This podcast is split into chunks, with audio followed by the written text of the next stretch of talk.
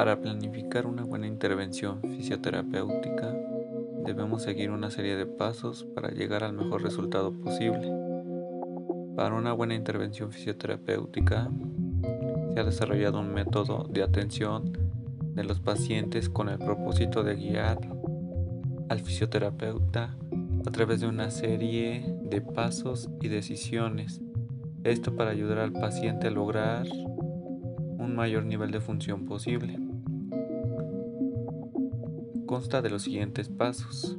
Examen, evaluación, diagnóstico, pronóstico y plan de atención, intervención y resultados. Empezaremos por el primer paso que es el examen.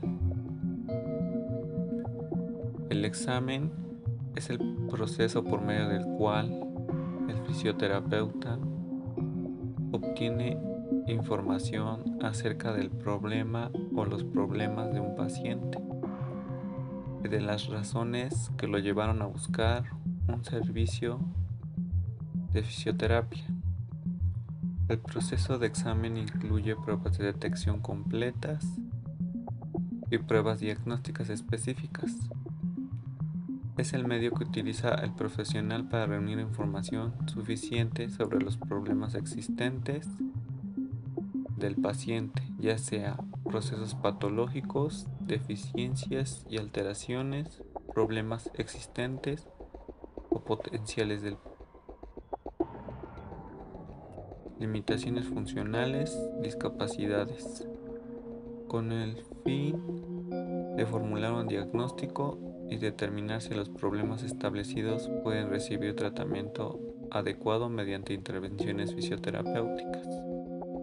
Este examen incluye una anamnesis. Esto es para obtener información general acerca del pasado del paciente y sus trastornos presentes, su estado general de salud, como los factores de riesgo y problemas de salud existentes y el motivo que determinó la búsqueda del fisioterapeuta. También un examen por sistemas. Normalmente los sistemas que evalúan los fisioterapeutas son el cardiovascular y el respiratorio, el tegumentario, el músculo esquelético y el neuromuscular.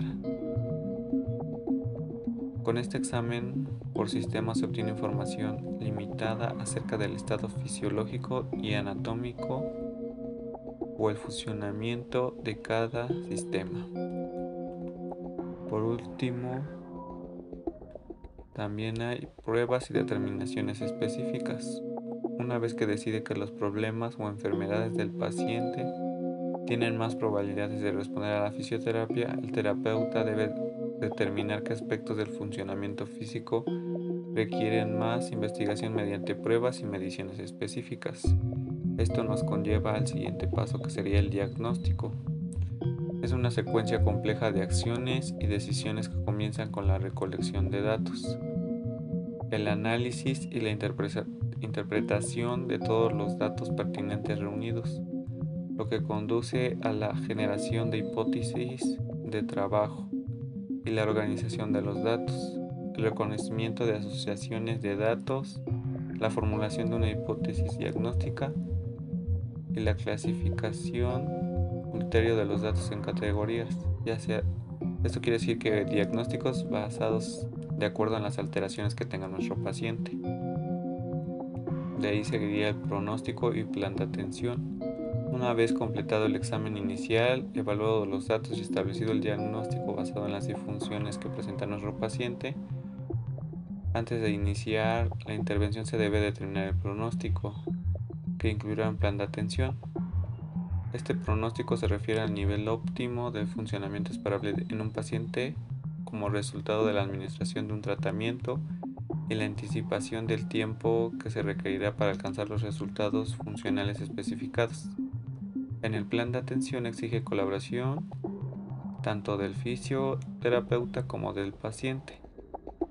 Los objetivos previstos y los resultados esperados documentados en el plan de atención deben centrarse en el paciente, es decir, que tanto los objetivos como los resultados deben ser significativos para él. Además, tienen que ser mensurables y estar vinculados entre sí.